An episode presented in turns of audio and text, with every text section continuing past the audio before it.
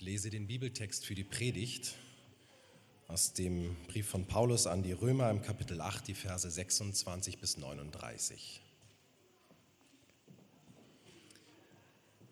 Und auch der Geist Gottes tritt mit Flehen und Seufzen für uns ein. Er bringt das zum Ausdruck, was wir mit unseren Worten nicht sagen können. Auf diese Weise kommt er uns in unserer Schwachheit zu Hilfe, weil wir ja gar nicht wissen, wie wir beten sollen, um richtig zu beten. Und Gott, der alles durchforscht, was im Herzen des Menschen vorgeht, weiß, was der Geist mit seinem Flehen und Seufzen sagen will. Denn der Geist tritt für die, die zu Gott gehören, so ein, wie es vor Gott richtig ist. Eines aber wissen wir, alles trägt zum Besten derer bei, die Gott lieben Sie sind ja in Übereinstimmung mit seinem Plan berufen. Schon vor aller Zeit hat Gott die Entscheidungen getroffen, dass sie ihm gehören sollen. Darum hat er auch von Anfang an vorgesehen, dass ihr ganzes Wesen so umgestaltet wird, dass sie seinem Sohn gleich sind. Er ist das Bild dem sie ähnlich werden sollen. Denn er soll der Erstgeborene unter vielen Brüdern sein. Und weil Gott sie für dieses Ziel bestimmt hat, hat er sie auch berufen. Und weil er sie berufen hat, hat er sie auch für gerecht erklärt. Und weil er sie für gerecht erklärt hat, hat er ihnen auch Anteil an seiner Herrlichkeit gegeben.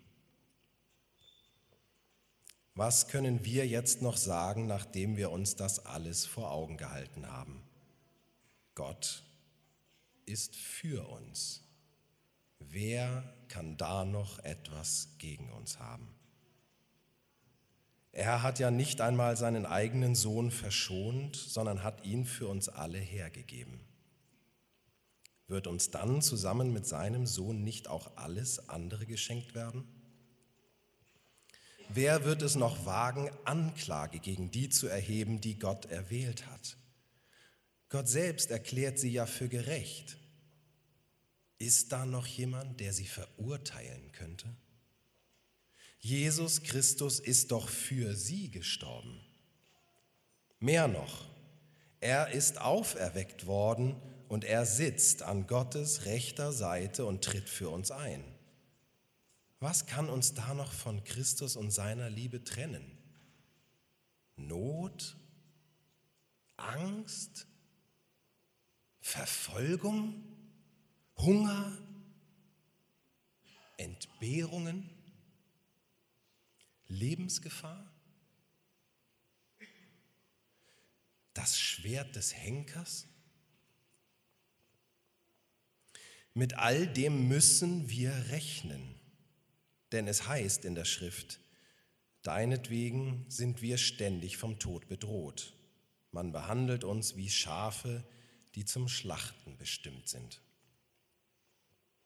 Und doch, in all dem tragen wir einen überwältigenden Sieg davon, durch den, der uns so sehr geliebt hat. Ja, ich bin überzeugt, dass weder Tod noch Leben, weder Engel noch unsichtbare Mächte, weder Gegenwärtiges noch Zukünftiges, noch gottfeindliche Kräfte, weder Hohes noch Tiefes, noch sonst irgendetwas in der ganzen Schöpfung uns je von der Liebe Gottes trennen kann, die uns geschenkt ist in Jesus Christus, unserem Herrn. Halleluja. Amen. Danke. Amen und Dankeschön. Vor einigen Jahren, ich weiß nicht, ähm, vor einigen Jahren lag in Hamburg tatsächlich mal richtig viel Schnee. Wer weiß es noch? Die älteren Semester, Entschuldigung, werden sich daran erinnern, aber irgendwann lag in Hamburg mal tatsächlich richtig viel Schnee. Und ich weiß, wie meine Brüder und ich dann äh, raus sind und äh, uns angezogen haben, fertig gemacht haben und wir sind rausgegangen und haben uns die äh, großen Schaufeln genommen, um unsere Auffahrt frei zu schippen.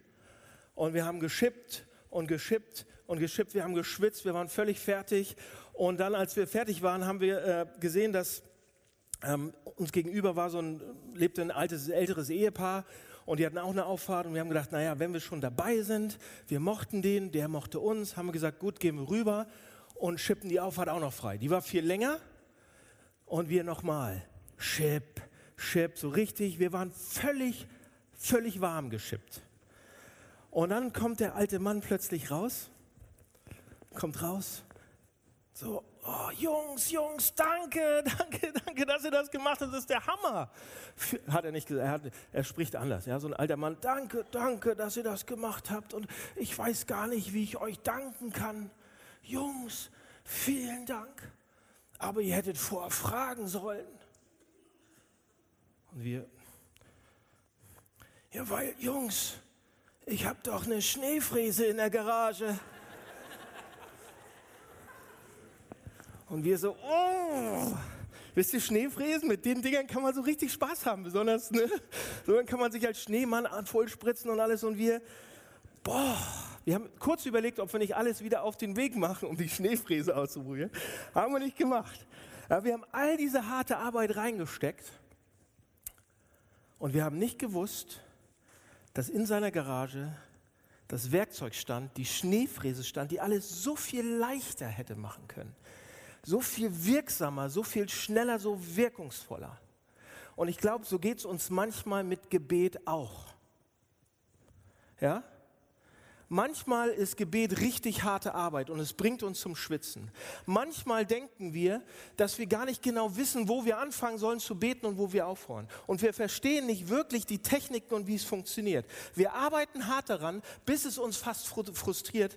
Und, und man betet und man betet und irgendwie aber wir verstehen nicht, wir haben nicht verstanden, dass hinter Gottes Garagentür, hinter der Gebetsgaragentür Werkzeuge und Hilfsmittel stehen, die uns Gott geben will, um unser Gebet leichter und viel wirkungsvoller zu machen. Und wenn ihr heute sagt, okay, Pastor, wenn du das so sagst, okay, heute will ich mal lernen, was sind diese Gebets, was sind diese Werkzeuge? Heute will ich lernen, wie man betet. Okay, Leute, dann seid ihr heute zur richtigen Zeit am richtigen Ort. 11 Uhr, kurz nach 11. Ihr wisst schon, ja?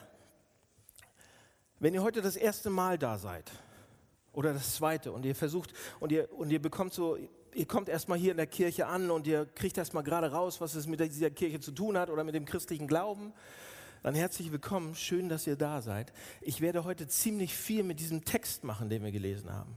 Ich werde da reingehen und ich werde Dinge rausholen und Hilfsmittel rausholen, rausarbeiten, die euch Christen, die ihr hier Christen seid, aufs nächste Level bringen sollen, wenn es um Gebet geht.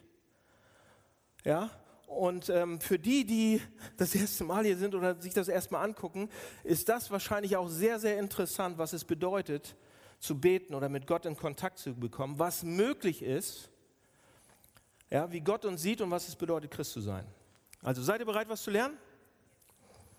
Meine Güte. Okay, lasst uns loslegen.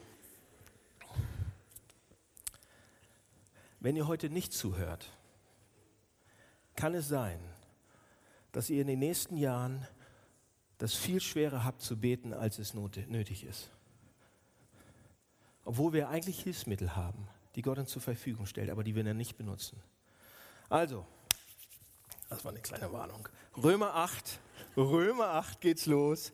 Und ich habe diesen äh, den Auszug abdrucken lassen. Vielleicht könnt ihr den immer hintereinander so mal auch ähm, zeigen weil er leider nicht im Heftchen ist, aber aus Römer 8. Paulus hat diesen äh, Brief an die Römer geschrieben und ähm, das ist ein Brief mit sehr, sehr viel theologischem tiefen Inhalt. Wenn ihr mal wirklich so richtig gute, starke Theologie ähm, haben wollt, einsteigen wollt darin und verstehen wollt, wer ihr seid, was euer Status ist als Christ vor Gott, ja, was passiert mit euch, wenn man Christ wird?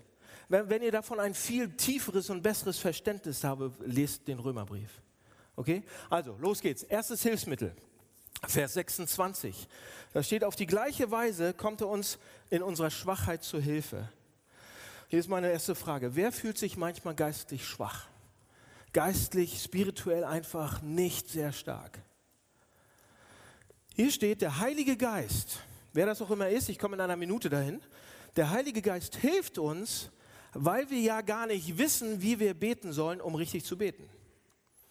Ja, einige von uns würden vielleicht sogar richtig beten gerne, würden öfter gerne beten, den ganzen Tag vielleicht. Aber wir wissen nicht richtig, wie, wie wir zur Ruhe kommen, wie wir das machen sollen, wie wir beten sollen, wie das funktioniert. Wir beten, aber unsere Gedanken sind schon im Büro. Unsere Gedanken sind schon bei heute Abend, was ich, was ich zu essen kochen muss oder, oder sind bei den Kindern oder im Meeting oder im Kühlregal oder sonst irgendwo, aber sie sind nicht gerade da, wo ich vielleicht sein könnte. Das heißt, wir können Dinge geistlos rezipieren, ohne wirklich beim Gebet dabei zu sein, obwohl wir uns das vorgenommen haben. Wir wissen manchmal nicht, wie wir uns wie wir zur Ruhe kommen, wie wir beten sollen. Und Paulus sagt, der Geist hilft uns, wenn wir schwach sind, weil wir nicht wissen, wie wir beten sollen. Der Heilige Geist. So, für diejenigen, die im christlichen Glauben jetzt erstmal am Anfang sind, wir glauben als Christen an ein Gott, nicht an drei Götter. Ja? Man könnte ja sagen, wir glauben nicht an drei Götter, den Vater, den Sohn, den Heiligen Geist. Wir glauben an einen Gott. Das ist der dreieinige Gott. Das heißt, er ist einer in drei. Und ihr sagt, hm, verstehe ich nicht ganz. Wie kann man das verstehen? Willkommen im Mysterium der Dreieinigkeit. Ja? Es ist schwer zu verstehen. Im Wesen und in der Art sind sie der, der gleiche aber als Individuum sind sie verschieden. Sie funktionieren in perfekter Harmonie zusammen. Sie sind nicht getrennt voneinander und ihr Wesen und ihr, ihre Art ist komplett dasselbe. Sie haben nie als getrennte Wesen existiert. Der Vater, der Sohn, Gott der Sohn, Gott der Heilige Geist, die existierten schon immer gemeinsam. Sie sind in perfekter Harmonie. Und wenn wir sagen, wir haben Gott in uns, so technisch gesehen müsste man eigentlich sagen, ja, wir haben Gott, den Heiligen Geist in uns aber er ist ganz Gott. Er kommt zu uns und er lebt in uns, wenn ihr Christen werdet. Seht ihr, pass auf, der Heilige Geist kommt in dem Moment, in dem du Christ wirst, in dem du dich entscheidest, okay, ich brauche diesen Gott, ich brauche einen Retter, ich brauche jemanden, der mich hier rausholt, ich brauche Jesus Christus in mein Leben. In dem Moment, in dem du Christ wirst, in dem Moment, in dem du Jesus einlädst in dein Leben, in dem du sagst, hier, ich möchte mein Leben geben, Ne? Und dann mal gucken, was passiert. Aber das ist der erste Schritt sozusagen.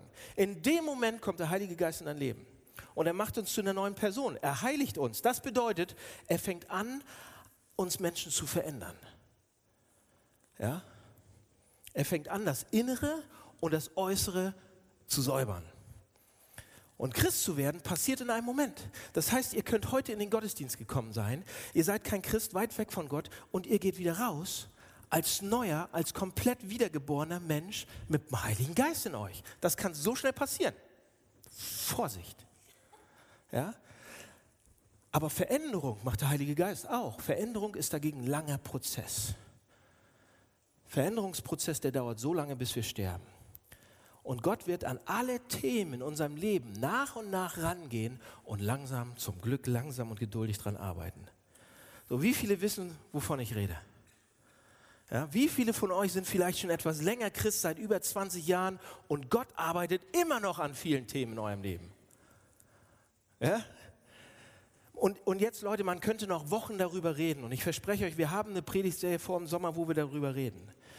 Gott, hier steht, Gott weiß, was der Geist mit seinem Flehen und Seufzen sagen will. Denn der Geist tritt für die, die ihn haben, ja, die zu Gott gehören, die Christ sind, ein.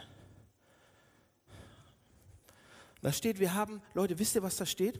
Da steht, das ist unser erster Hilfsmittel, da steht, wir haben einen Gebetsassistenten. Wir haben einen Gebetsassistenten. Paulus sagt uns hier, dass du und ich, dass wir schwach sind, wenn es um Gebet geht. Wir wissen manchmal nicht, wie wir beten sollen. Wir wissen manchmal nicht, wie lange wir beten sollen. Wir wissen manchmal, wir vergessen das. Wir zweifeln manchmal an allen möglichen Sachen. Wir, wir, wir sind überwältigt von Anfechtungen, Problemen, alles Mögliche. Wir können uns nicht konzentrieren. Wir fühlen uns depressiv manchmal oder abgekämpft oder nicht gewertschätzt. Und wir wissen nicht genau, wie wir dann in eine Gebetshaltung kommen sollen oder beten sollen, weil wir uns schwach fühlen. Und Paulus sagt, der Geist, Geist hilft uns, wenn wir schwach sind. Und wenn wir nicht wissen, wie wir beten sollen, dann interveniert er für uns, dann setzt er sich ein für uns. Der Heilige Geist setzt sich vor Gott, dem Vater, für uns ein. Und ihr fragt jetzt, okay, wie funktioniert das genau? Der Geist setzt sich für uns ein mit unaussprechlichem Seufzen und Flehen. Das heißt, er fleht, er seufzt vor Gott. So, wie macht er das genau? Seht ihr, hier steht auch im Text, dass der Geist, dass der Gott, der Geist, uns absolut genau kennt. Er erforscht uns, unser Inneres, die ganze Zeit. Er kennt uns besser als wir selbst, weil er das die ganze Zeit macht und wir fast nie. Ja, ist ja logisch. Wer das öfter macht, der kennt einen besser. Und er macht das die ganze Zeit, steht hier. Ja? Er kennt uns absolut. Je länger wir Christen sind, umso besser verstehen wir ihn auch ab und zu. Und Leute, wenn ihr Christen seid und den Heiligen Geist habt, wenn ihr Christ geworden seid sozusagen irgendwann und langsam verändert euch Gott, dann merkt ihr auch langsam in eurem Leben, oh, das ist der, das, diese Stimme kenne ich. Das ist der Heilige Geist. Diese Stimme hat irgendwas mit Gott zu tun. Und wir lernen so langsam, was er will von uns. Richtig? Ich glaube, die, die schon länger Christen seid, ihr, ihr wisst, was ich meine. Letzte Woche saß ich in meinem Ruheort. Ich saß an meinem Ruheort in unserem Haus, 22 Uhr. Unten so ein kleiner Raum. So ein Keramikbecken gibt es auch. Da saß ich. Mein Ruheort. Ganz alleine. Keiner ist gekommen. Hat sich keiner getraut. Alle haben geschlafen. Und ich saß da. Und jetzt. Und ich habe ich hab gebetet und ich habe in dem Moment die Stimme des Heiligen Geistes gehört, gespürt, gefühlt. Das war unmissverständlich. Das habe ich nicht jeden Tag. Ausgerechnet letzte Woche. Und ich habe gesagt, hat, ich bin fast erschrocken. Ich meinst du das wirklich ernst? Nee. Da war eine ganz klare Ansage. Je länger wir dabei sind, umso klarer hören wir ihn, umso mehr verstehen wir ihn. Seht ihr, wenn wir den Heiligen Geist haben, wenn wir davon erfüllt sind, dann fühlen wir das, was der Geist fühlt. Wir beten, was der Geist will, dass wir beten. Wir spüren, was der, wenn der Geist trauert. Wir spüren, wenn er sich freut. Und wir merken wahrscheinlich nicht, aber wenn wir beten, Leute, dann, dann zu Gott beten, dann macht der Heilige Geist das mit viel Flehen und Seufzen. Er geht zu Gott mit, das, das kann man gar nicht mit Worten beschreiben. Pass auf, lass mich das erklären, wie es funktioniert. Ihr wollt beten. Angenommen, ihr wollt beten. Und ihr seid müde und ihr seid abgekämpft. Und ihr vielleicht gerade einen Streit gehabt. Euer Kopf ist so ein bisschen nebelig noch. Ja? Das ist jeden Morgen vor 8 Uhr vor den fünf Kaffees, die ihr habt. Und ihr wollt beten. Aber es ist, oh, okay. Und ihr fangt an und sagt, okay. Herr, ich weiß jetzt nicht, was ich so richtig machen soll gerade so und was ich beten soll und ich bin noch so richtig noch nicht wach. Und wisst ihr, was der Heilige Geist in euch betet? Ihr betet so, oh, ja, was soll ich denn gerade machen mit meinem Leben, überhaupt anfangen? Und der Heilige Geist sagt, Herr, Gott, ich übersetze das jetzt für ihn. Er weiß gerade nicht, was er, aber du kannst das und das und die Tür aufmachen und das kannst du in seinem Leben. Und er sollte mit dieser Sache aufhören. Merken wir das, wir beide. Wir merken, ich weiß es, er noch nicht. Er sollte damit aufhören. Hilf ihm dabei. Ja? Das macht der Heilige Geist. Der tritt vor uns, für uns ein vor Gott. Oder jemand, ihr, fangt, ihr kommt hier in den Gottesdienst und ihr fangt hier an zu beten. Für eine ganz andere Sache und ihr sagt, oh, ihr sitzt da im Stuhl und ihr guckt zur Tür und sagt, oh, Gott, du weißt, wie lange ich für einen Freund gebetet habe. Mach doch bitte, dass dieser junge Mann, der da, sich gleich im Gottesdienst neben mich setzt. Ganz alleine. Ohne dass ich irgendwas machen muss. Ich gucke auch nicht. Bitte, Jesus, du weißt es doch. Und wisst ihr, was der Heilige Geist sagt? Der Heilige Geist sagt, Herr, bitte lass es nicht diesen sein. Der ist schrecklich für sie. Das wird schiefgehen ohne Ende. Lass es nicht sein. Lass es nicht passieren. Seht ihr, er setzt sich für uns ein. Der Heilige Geist kennt dich besser, als du dich selbst kennst. Gott durchforscht uns. Er weiß, was wir brauchen. Und der Heilige Geist setzt sich dann vor Gott für uns ein. Gott weiß besser, als wir selbst, was wir brauchen. So und einige Leute sagen jetzt, okay, da muss ich doch nicht beten, oder? Wenn Gott alles weiß, habt ihr es mal gedacht? Wieso sollte ich beten, wenn Gott alles weiß schon? Der weiß doch alles. Gott weiß doch, was ich brauche. Warum sollte ich dann noch beten? Gott braucht das nicht. Leute, Gott braucht das nicht, dass ihr betet, dass wir beten. Aber Gott möchte, dass wir beten. Wisst ihr warum? Weil beim Beten unser Glauben gestärkt wird. Wenn wir das nicht machen, passiert das nicht. Wenn wir anfangen zu beten, wenn wir unseren Mund aufmachen, egal was da rauskommt, stärkt das unseren Glauben. Und das möchte Gott gerne. Seht ihr, einige von uns beten für, ja, wir beten vielleicht für Dinge, die wir schrecklich gerne hätten oder die wir bekommen wollen oder dass Sachen irgendwie passieren, aber Gott weiß, dass sie vielleicht nicht passieren sollten. Und der Heilige Geist weiß das auch. John Piper sagt dazu an einer Stelle, habe ich euch abgedruckt, das, das Zitat. Er sagt, sei ermutigt, dass der Heilige Geist in deiner Schwäche und in deiner Not für dich betet und nicht gegen dich. Sei ermutigt, dass Gott, dass Gott, Gottes Tun für dich nicht limitiert ist, was du verstehen könntest oder durch deine Worte ausdrücken könntest. Sei ermutigt, dass du den Willen Gottes in allen Dingen nicht wissen und kennen musst, weil der Heilige Geist den Willen Gottes schon kennt. Seht ihr? Wenn wir auf die Knie gehen oder wenn wir einfach mal beten und wenn wir anfangen zu reden, irgendwie, und da kommt so ein Gestammel raus oder Stottern, ja, und wir wissen noch nicht so richtig, was wir beten sollen. Und wir sagen, Gott, ich bin hier irgendwie hier, um zu beten. Ich will gerne beten, aber ich weiß nicht genau, was ich beten soll. Wisst ihr, was der Heilige Geist sagt? Der Heilige Geist kommt dann und sagt, jetzt bin ich dran. Schön, dass du betest. Und jetzt bin ich dran. Jetzt ist meine Aufgabe. Jetzt fange ich sofort an. Ich bete für dich. Ich setze mich für dich ein. Wenn du noch nicht mal Worte hast dafür. Ich bete, nicht, äh, ich bete für dich, weil du nicht weißt wie. Ich bete für dich, weil, deine, weil ich deine Anliegen komplett kenne. Ich bete für dich, wenn du schwach bist, weil du einen Assistenten hast. Und das bin ich. Danke Gott für den Heiligen Geist. Zweites Werkzeug. Man braucht ja immer, wenn man dann in seiner Werkstatt ist oder irgendwie. Also das Erste, du hast einen Assistenten. Das zweite ist, es gibt einen Plan. Ja? Es gibt einen Plan. Vers 28, da steht alle Dinge und da steht, Leute, da steht so viel über diesen Plan, den Gott mit uns hat. Und das wären drei, vier, fünf extra Predigten. Deshalb muss ich mich kurz fassen. Aber Vers 28 steht alle Dinge. Alle Dinge, gute, schlechte, schlimme Dinge, Dinge, die wir nicht verstehen, die wir nicht in unserem Leben haben wollen, Dinge, von denen wir denken, das ist komplett falsch passiert gerade. Alle Dinge. Gott nutzt sie zum Besten für diejenigen, die ihn lieben. Und Leute, das ist nicht leicht zu verstehen.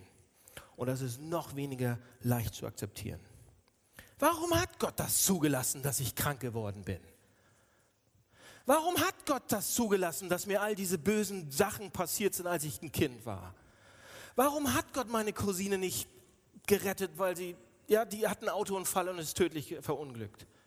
Schlechte und schlimme Sachen passieren in dieser Welt. Gott will die nicht.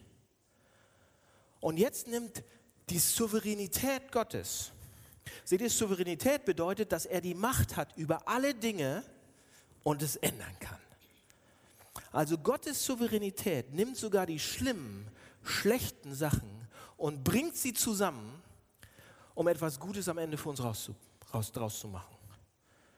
Ja, obwohl er das Schlechte nicht geschaffen hat, überhaupt nicht, hat er die Kraft und die Macht, etwas Gutes daraus zu machen. Das Wort, was hier benutzt wird, ist Synergo, ja, wo, wo Synergie herkommt. Kooperatives, gemeinsames Zusammenarbeiten. Er bringt die Teilstücke zusammen zu etwas Gutem. Ja, und da steht hier im Text, dass er die Sachen in unserem Leben benutzen will, sodass sie uns letzten Endes, er bringt sie zusammen, damit sie zu was Gutem dienen. Leute, und fast alle von uns, wenn ihr alt genug seid, fast alle von uns gehen durch, durch das Leben hier mit und machen schlimme Erfahrungen oder schlechte Erfahrungen. Es passieren Sachen, mit denen wir konfrontiert werden, die nicht lustig sind. Das ist das Leben. Ja, und, und die sind schlimm und die tun immer, immer noch weh und wir haben Narben davon auch getragen. Doch die Einsicht vielleicht und, und das, was das für uns gemacht hat langfristig und der Charakter und die Kraft, die wir daraus bekommen haben, würden wir wahrscheinlich nicht mehr eintauschen für viele von den Sachen. Und das ist nur eine ganz, ganz zarte Andeutung. Ja, und es gibt noch, Leute, es gibt noch viele andere mögliche schlimme Sachen, die wir nicht erklären können gerade. Macht das dann trotzdem Sinn, was hier steht? Alle Dinge? Gott will alle Dinge zum Guten zusammenwirken lassen. Wie soll das möglich sein? Seht ihr, ich muss dann immer an eine Begebenheit denken. Ein Mentor von mir hat das erzählt und hat gesagt, wisst ihr, Daniel, diese, diesen Vers, diese Geschichte kann ich mir am besten, ich kann das nicht erklären, aber ich muss dann immer an eine, an eine Begebenheit denken. Und zwar, was wär, wäre, wenn ich vor 2000 Jahren in dieser dunklen, an diesem dunklen Nachmittag auch selbst an diesem Kreuz gestanden hätte? Was hätte ich dann gedacht? Ich hätte wahrscheinlich da gestanden an dem Kreuz und hätte gesagt, guter Mann gewesen. Ja, der hatte wirklich Kraft, der hatte Macht, Leute sind ihm gefolgt, der hatte Kraft, Gutes zu tun, der hat Menschen geheilt, der hat Menschen satt gemacht, der hatte enormes Potenzial und jetzt in der Mitte seines Lebens, 33 Jahre alt, rausgerissen, gestorben, verstorben, getötet. Was für ein Verlust. von allen im Stich gelassen. Und selbst, selbst, selbst er sagt ja, dass, dass Gott ihn verlassen hat. Und ich hätte da wahrscheinlich gestanden und hätte gesagt, ich wäre komplett zutiefst zerstört gewesen oder verstört gewesen. Vielleicht wäre ich nach Hause gewesen und habe gesagt, Glauben, ade, auf Wiedersehen. Oder vielleicht wäre mein Glauben auf jeden Fall komplett zerrüttet gewesen, kaum noch aufzubauen. Ja?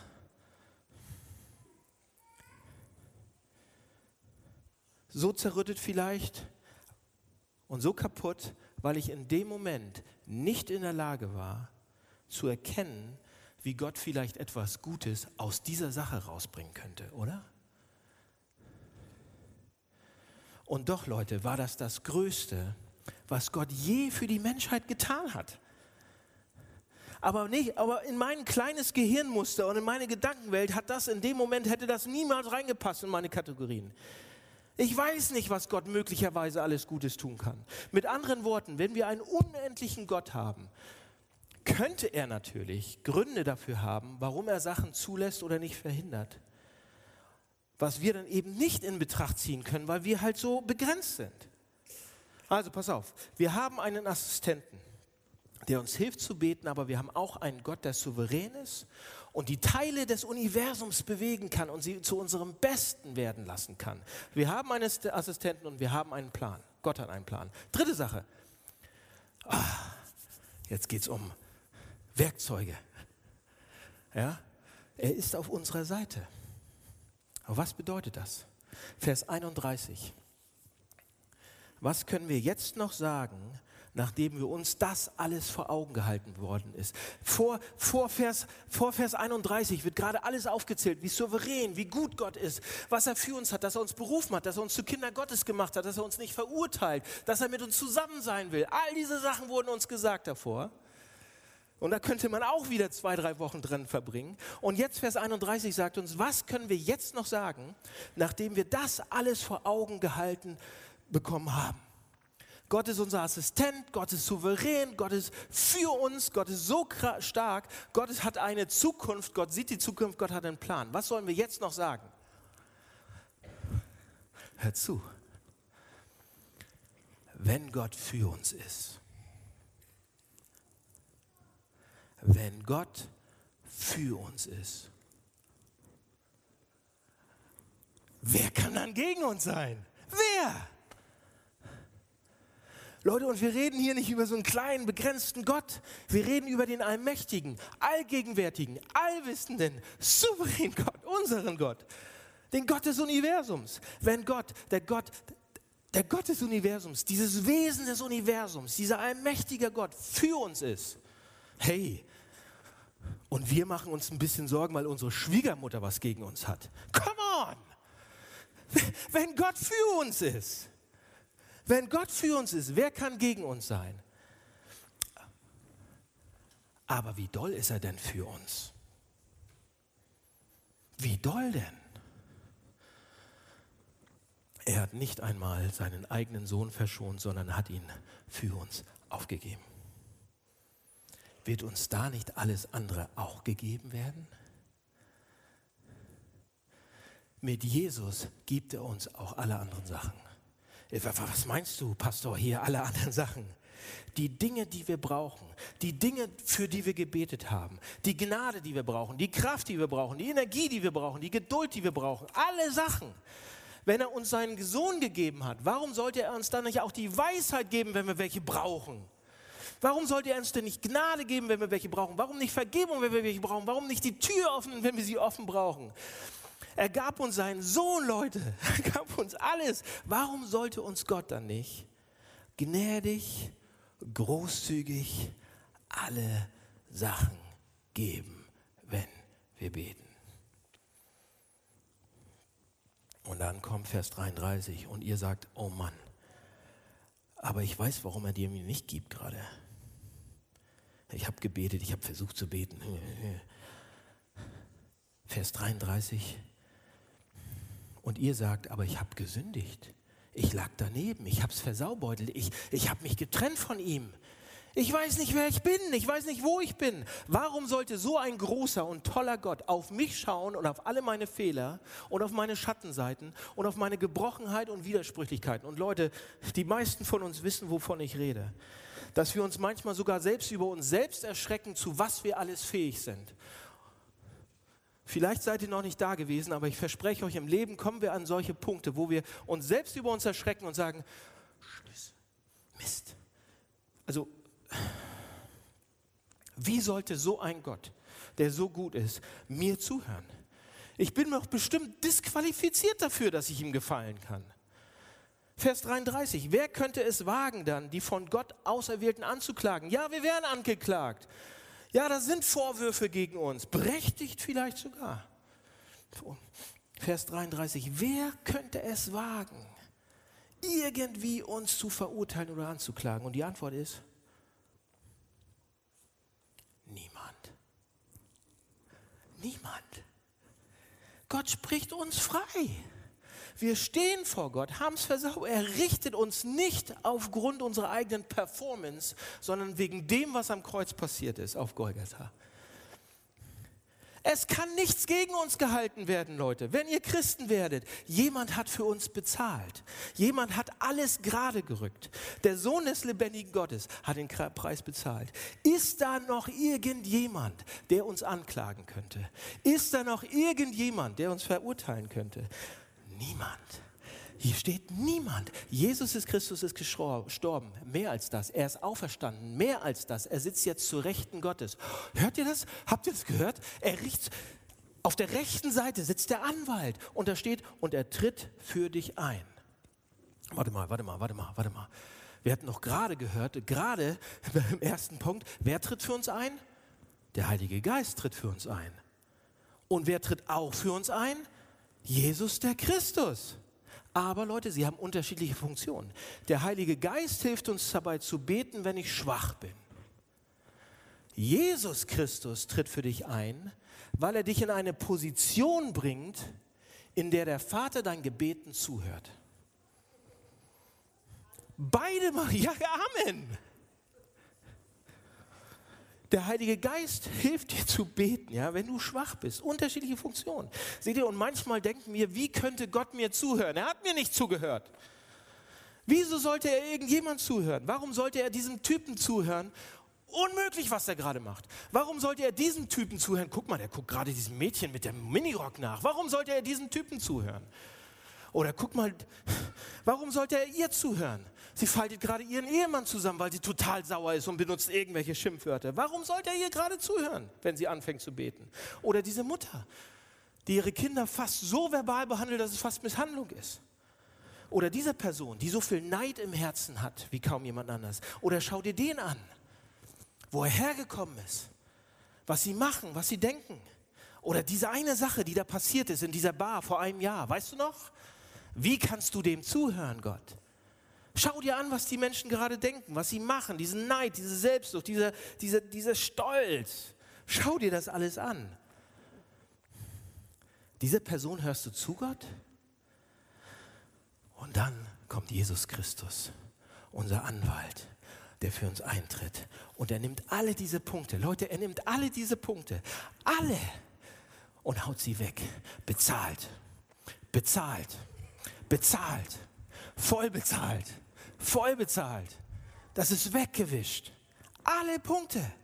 Alle Anklagepunkte. Und er sagt, und jetzt meine Gerechtigkeit liegt jetzt auf ihm. Das bedeutet, ihr seid absolut schuldlos, schuld, schuldenfrei.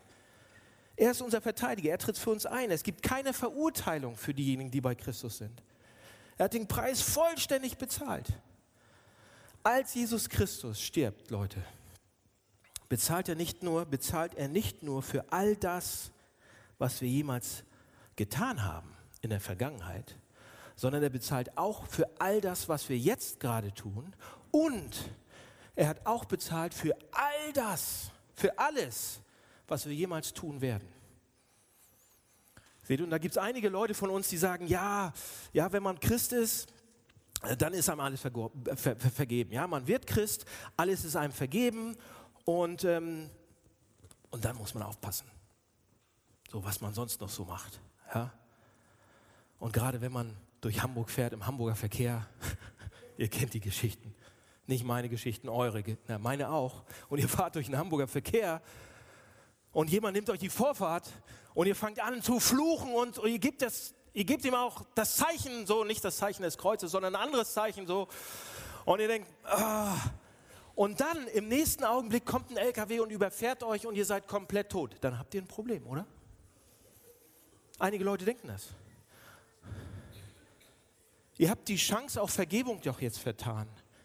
Und dass ihr noch Jesus bittet, dass er euch vergibt für diese Sache. Und den Typen auch, oder der, den müsst ihr auch noch fragen, dass er euch vergibt und so weiter.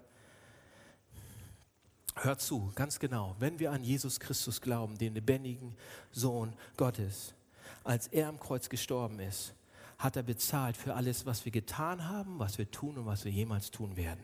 Komplett bezahlt für alles. Voll bezahlt.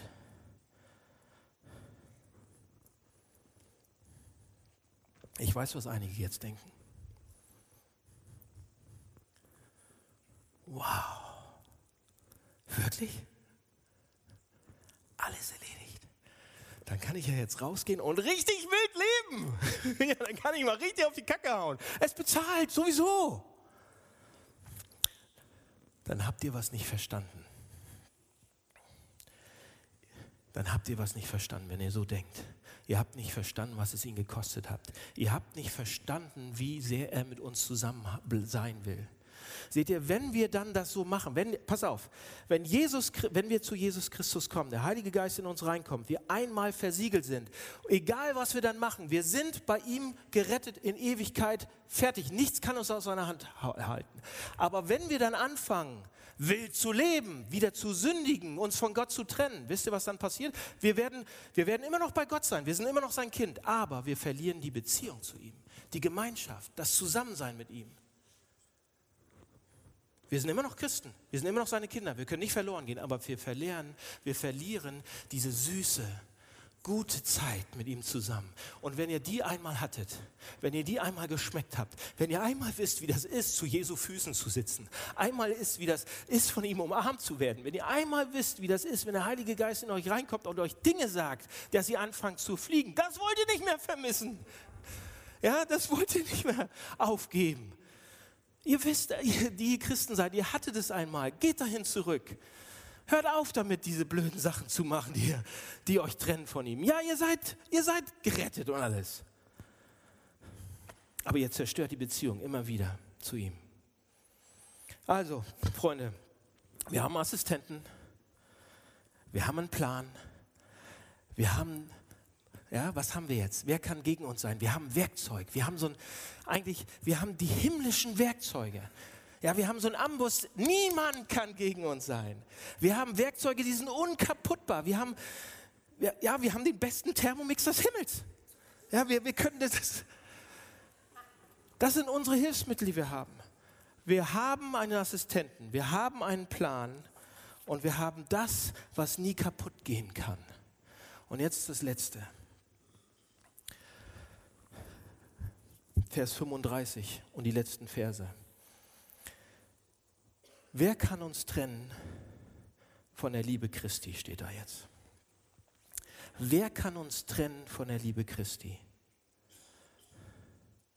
Wir werden nicht angeklagt, wir haben einen Assistenten, es gibt einen Plan. Aber wer kann uns jetzt trennen von der Liebe Christi? Irgendjemand? Probleme? Not? Angst? Hunger? Verfolgung? Entbehrung? Lebensgefahr? Das Schwert? Leute, und das, das, das, das, hört sich nach einer komischen Liste an, oder? Das Leben ist schwer manchmal. Das Leben kann sehr, sehr schwer sein. Absolut. Diese Sachen beschreiben das. Probleme, Angst, Verfolgung. Ökonomisch kann das Leben schwer sein. Physisch kann es schwer sein. Emotional kann es, beziehungsmäßig kann es schwer sein. Können wir von der Liebe Gottes getrennt werden? Und Leute, hier ist, hier ist die, wir fühlen uns manchmal so, oder? Wir fühlen uns manchmal so ob wir getrennt, dass wir getrennt sind von der Liebe Gottes.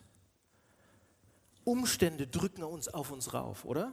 Wir fühlen uns so, als wenn wir weit weg sind von der Liebe Gottes. Wir fühlen uns so, als wenn uns Gott fast verlassen hat. Wir fühlen uns so, als wenn der Himmel, wenn wir beten, irgendwie ist er leer. Da kommt nichts zurück. Wer sollte da für uns sein? Wir fühlen uns manchmal enttäuscht und gestresst. Wir fühlen uns getrennt von Gott. Wir fühlen uns, als wenn Gott uns, also als, als wenn wir Gott egal sind. Und Paulus erinnert uns daran, wenn wir zu Gott kommen, und beten, dass nichts, nichts im Himmel, nichts auf der Erde, nichts, was wir tun und was wir sagen oder was uns angetan worden ist, kann uns jemals trennen von der Liebe Gottes. Nichts kann uns von dieser Liebe trennen.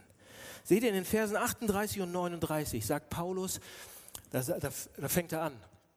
Ja, ich bin überzeugt, steht da. Ja, ich bin überzeugt. In anderen Übersetzung, ja, ich bin mir absolut sicher. Er verwendet da ein Wort, ein Wort, das absolute, intensive Sicherheit und Überzeugung ausdrückt. Komplett. Das heißt, es platzt fast aus ihm heraus. Es drängt, er, steckt, er, er, er streckt sich bis an die Grenzen von menschlicher Sprache. Er versucht das auszudrücken irgendwie mit Sprache und sagt, weder Tod noch Leben, weder Engel noch Fürsten, weder Himmel noch Hölle, weder Höhen noch Tiefen. Nichts, nichts kann dich von der Liebe Gottes trennen, die in Christus Jesus, unserem Herrn ist. Nichts. Nichts kann euch von der, seiner Liebe trennen und nichts kann euch, und ihr könnt nichts von dieser Liebe trennen. Seht ihr, neulich war ich in Hamburg unterwegs. Letzte Geschichte. Neulich war ich in Hamburg unterwegs und ähm, in der Nähe vom Hauptbahnhof. Und da habe ich so eine Kindergartengruppe gesehen. Ja, und äh, die ganzen kleinen Kinder mit ihren Rucksäcken und die Erzieherin vorneweg. Und das war so eine eher innovative Erzieherin, weil die hatte so ein, so ein Seil. Und ihr wisst, wie die Geschichte endet, oder? Sie hatte so ein Seil, sich ein Seil gemacht und sie waren auf dem Weg durch diese ganzen Menschenmengen durch, durch Hamburg durch, auf Tagestrips, so zur Exkursion. Und ähm, habt ihr sowas schon mal gesehen? Nein? Gibt's aber. Ja, gibt's. Du hast es schon mal gesehen. Ein Glück, ich bin nicht nur. Also, und, die, und den Kindern wurde gesagt, haltet das Seil fest. Nehmt eure Hand, haltet das Seil. Warum? Weil sie sie nicht verlieren wollte. Und dann sieht man diese kleinen, niedlichen Kinder, die waren echt alle süß und niedlich. So, ich hätte fast alle mitgenommen nach Hause, aber dann doch nicht. Ja? Und man sieht sie, wie sie dann alle hintereinander an diesem Seil marschieren und festhalten, durch die Stadt so spazieren. Und die, und, die, und die Erzieherin hält vorne das Seil fest und geht. Und die Erzieherin macht das, weil, wenn diese kleine Kindergruppe von anderen Leuten umringt wird und es mal so richtig viel wird und crowded wird auf dem Bürgersteig und da sind so viele Menschen, dann kann es passieren, dass die, dass die Kinder die Erzieherin aus den Augen verlieren. Wo ist Frau Müller? Wo ist, wo ist unsere Erzieherin? Ist sie weg? Hat sie, hat sie mich verloren? Hat sie mich vergessen? Wo ist sie? Und sie sagt, halte das Seil fest. Solange du das Seil festhältst, kannst du sicher sein, dass auch wenn du mich nicht sehen kannst, auch wenn es so aussieht, als wenn ich nicht da bin, hey, wo ist unsere Erzieherin? Wo ist sie? Solange du dich am Seil festhältst, glaub mir, ich bin am anderen Ende des Seils. Und du wirst bei mir sein. So Gott sagt dir heute persönlich, Vielleicht jemand sogar richtig persönlich jetzt. Selbst wenn du mich gerade nicht sehen kannst. Selbst wenn du in den Umständen bist, wo alles auf dich raufklebt. Selbst wenn du mich nicht spüren kannst. Selbst wenn du fühlst, als wenn Gott, Gott ist nicht da. Gott ist, der Himmel ist leer. Wo, wo ist er denn? Ich möchte, dass du festhältst an meinem Wort. Ich liebe dich. Ich bin für dich da. Ich trete für dich ein ich bin da für dich. Ich mache alles für dich. Weil nichts, Leute, nichts und niemand will uns trennen können von dieser Liebe Gottes. Halt fest, weil ich am anderen Ende bin. Halt fest, lass diese Wahrheit, dass ich dich liebe, nicht los. Ich weiß, dass du manchmal denkst, als wenn wir getrennt sind. Und du denkst, ich bin nicht da. Ich bin da. Halt fest und du wirst es sehen. Ich weiß nicht, wie es euch geht, Leute, gerade jetzt. Aber ich würde jetzt gern beten. Ja, wir haben einen Gott. Und er gibt uns alles, was wir brauchen in diesem Gebetsgaragentor. Der gibt uns mehr, als was wir brauchen. Wir haben einen Assistenten, der nur darauf wartet, dass die Tür aufgeht. Wir haben einen, Gott hat einen Plan für uns. Und er hat uns alles gegeben, alle Werkzeuge, die nie kaputt gehen. Niemals. Und ein Seil.